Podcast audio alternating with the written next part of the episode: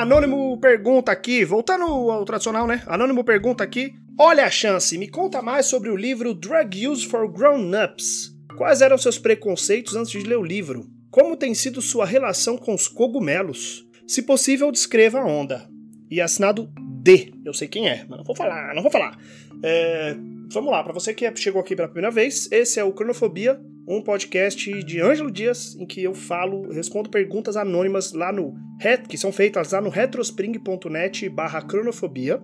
É um podcast muito pouco editado, com um, um trabalho automático aí, usando a tecnologia para cortar os silêncios, editar. Vai ter uns bocejos aqui no meio. E essa é a quarta temporada do podcast em que eu estou fazendo aí episódios diários, teoricamente. Uh, dessa vez testando um formato aí melhor para esse podcast. Não sei como é que vai ser, vamos descobrir juntos e é isso aí, tá bom? Então tá bom. Tem bastante episódio aí pra você escutar, para você se acostumar, e esse aqui é a quarta temporada, apenas novidades. Vamos lá então. Então o D pergunta, quase falei o nome da pessoa, contar mais sobre o livro Drug Use for Grown-Ups e é, quais eram os meus preconceitos antes de ler o livro, como tem sido minha relação com os cogumelos e, e, e, etc. Eu não lembro qual episódio que eu falo sobre o livro Drug Use for, for Grown-Ups. Eu acho que se eu der um Google aqui, Anchor, Anchor, Cronofobia, Drug Use for Grown Ups. Será que ele acha? Porque eu não sei se eu pus esse nome. Devia ter posto, né? Burro. Uh, não, não pus, tá bom? Então, se virem lá para achar é, qual é o episódio. Deve ser drogas, alguma coisa assim. É, não lembro agora.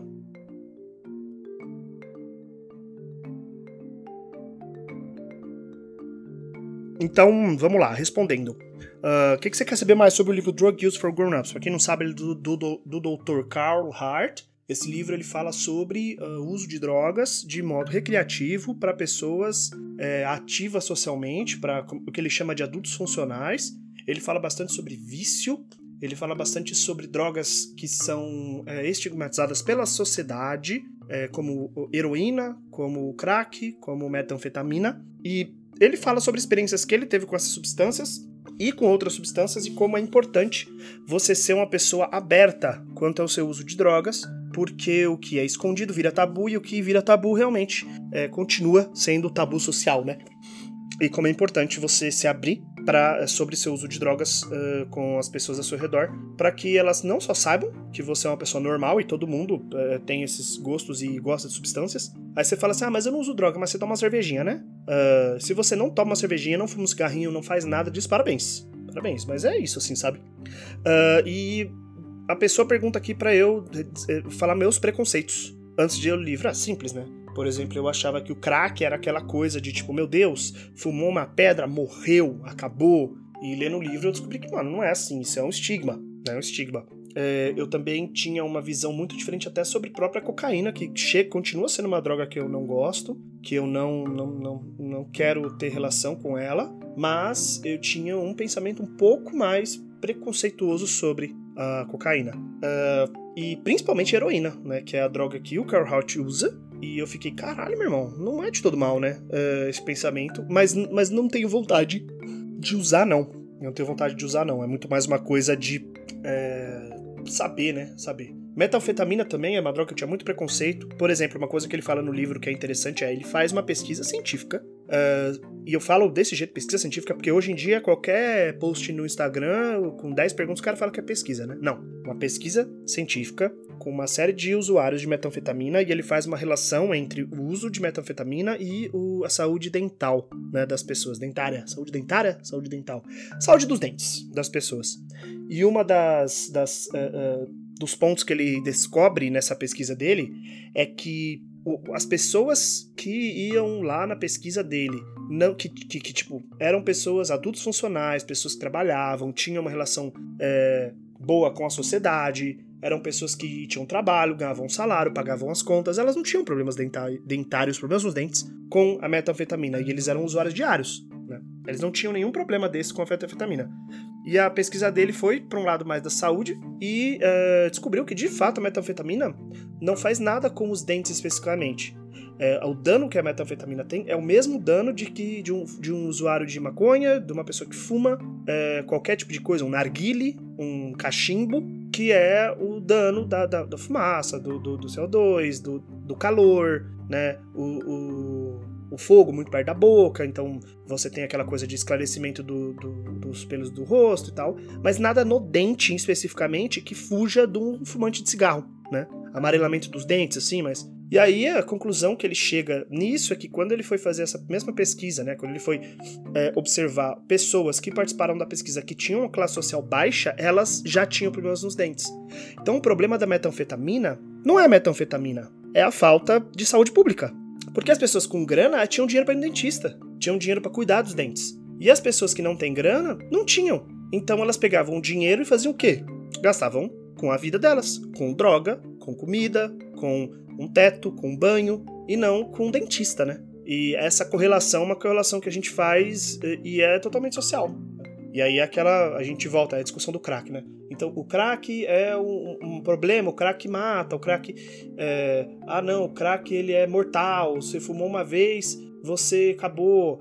É, não necessariamente, eu acho que tem uma, toda uma situação social que precisa ser observada antes mesmo de você fazer essa afirmação, porque é, a maioria das pessoas elas entram no crack através de outras drogas e principalmente por causa de situações sociais que elas estão vivendo. Ah, o cara foi jogado para fora de casa, o cara tá devendo, o cara tá viciado e ele vai e acha no crack a solução é, para isso e ele. Então o crack mata? Não, o crack não mata. O crack faz a pessoa que não tem casa no, no, no frio do inverno uh, dormir quente, né? E ter um, um, ou a fome passar, né? E aí recomendo bastante ver reportagens. Tem umas reportagens do, do João Weiner, um, um videojornalista da Folha. Uh, que ele, que ele foi na Cracolândia, conversou tal com o pessoal. E eles falam bastante isso. Eles falam, cara, assim, eu tenho cinco reais. Eu não consigo comer um prato de comida com cinco reais. Mas sabe o que, que cinco reais me compra? Uma pedra de crack. E aí eu fico sem fome, porque eu fumo crack.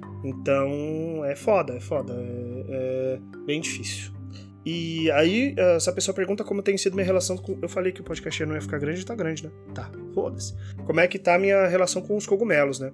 Cara, depois que eu usei cogumelo, é, psilocibina, né? Que é a substância ativa do, dos cogumelos, do, do, do, famoso cogumelo mágico, eu não sei se eu quero usar outras drogas, tá? Na verdade, tem sim uma outra droga que eu tô muito interessado em usar, mas essa é outro episódio, eu tô pensando muito nesse assunto ainda, mas eu não tenho muito interesse em usar nada mais não, cara, nem maconha mesmo.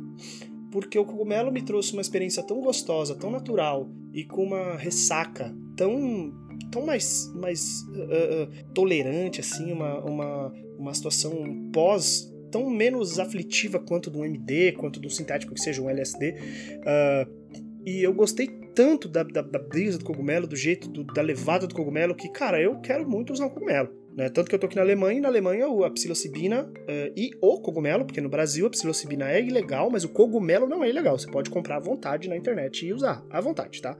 Tenha responsabilidade, leia antes, saiba muito bem a dosagem que você vai tomar, tá bom? Para você não, não, fazer merda, tá bom? Comece lá com uma graminha, mas se você quiser, né, vá lá pesquisar. É, mas aqui na Alemanha é tudo proibido, psilocibina e cogumelo mágico. E eu tô triste, eu queria é, usar mais, assim. Ainda mais aqui que eles têm uma, uma vivência muito interessante de, de, de corpo livre e tal. Eu queria muito ir pra um parque, ficar peladão, usar um cogumelo e ficar lá, mano, brisando, deitado no sol, fritando o dia inteiro, andando de bike, sei lá mas é proibido, não pode, então eu não. E, e, aqui eu não achei métodos ainda, modos de alcançar esse tipo de substância. Então eu quero, mas, cara, é, a onda do cogumelo é muito gostosa, ela é muito introspectiva, ela te, te faz entrar nos pensamentos muito legais. Deixa seu corpo gostosinho, sim, deixa, mas não é muito de pegação, não é uma droga de sexo, por exemplo. E o que eu gosto mais dela é que ela. Essa frase aqui eu podia copiar e mandar pra minha terapeuta. O que eu mais gostei da, do, do Brisa do Cogumelo é que ela me fez ficar bem com os meus próprios pensamentos. Eu pensava as coisas e as coisas vinham e eu pensava elas iam embora, não fiquei ansioso, eu conseguia refletir no que eu queria e o que eu não queria eu mandava embora e ia embora. É, parece muito que o cogumelo ele pegou os meus pensamentos e pôs numa fila, o que eu não tenho normalmente por causa da ansiedade, da depressão. É, é sempre uma zona e o cogumelo parece que ele é, é, é ocupou tanto os as outras coisas que parece que colocou meus pensamentos numa fila e aí entre um uma visão doida ou outra, um, uma forma bonita que eu tava vendo, alucinando, eu pensava num assunto que eu precisava refletir, refletia e é legal. Ah, importante, né? Cogumelo seis horinhas, tá? Seis horinhas de brisa direto. É 40 minutinhos para bater, meia horinha, e depois é 6 horas de, de brisa. Então, se você for usar, fica aí o aviso. E é isso. Muito obrigado aí pela pergunta, é, anônimo, e façam mais perguntas lá sobre esse assunto ou qualquer outro no retrospring.net barra cronofobia que eu respondo, tá bom? Beijos e tchau!